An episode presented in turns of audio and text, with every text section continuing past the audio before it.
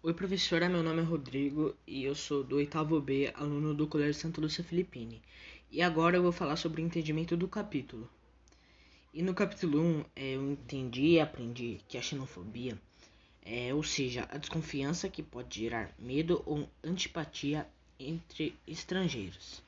Eu também aprendi sobre a taxa de natalidade, que é o número de pessoas nascidas em um ano e a taxa de mortalidade também, que são total de pessoas que morreram durante o ano. Também sobre as pirâmides etárias, que é a estrutura da população dividida em gênero, idade e etc. E por último, a diversidade étnica, que é a população de um país é observada por meio da cultura.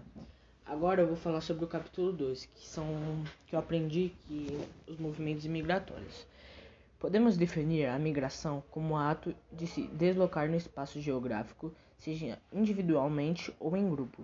Esse deslocamento pode ser dentro de uma mesma região ou entre diferentes regiões de países ou continentes. Também é uma pergunta, na verdade, né? Por que nós migramos? É, os motivos que os humanos é, levam a migrar é, o sair de seus países de origem é, geralmente está relacionado à busca de condições melhores de vida é, e isso pode acontecer por questões sociais, como no caso de pessoas que buscam maior liberdade política, que procuram oportunidades melhores de trabalho ou que fogem de situações de vulnerabilidade social, que é, pode ser entre fome e guerra.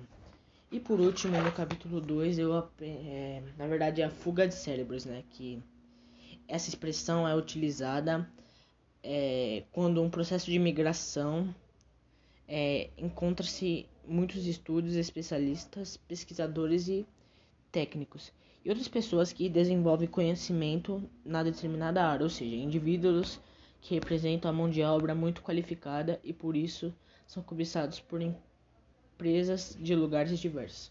Bom, pro é isso. Muito obrigado.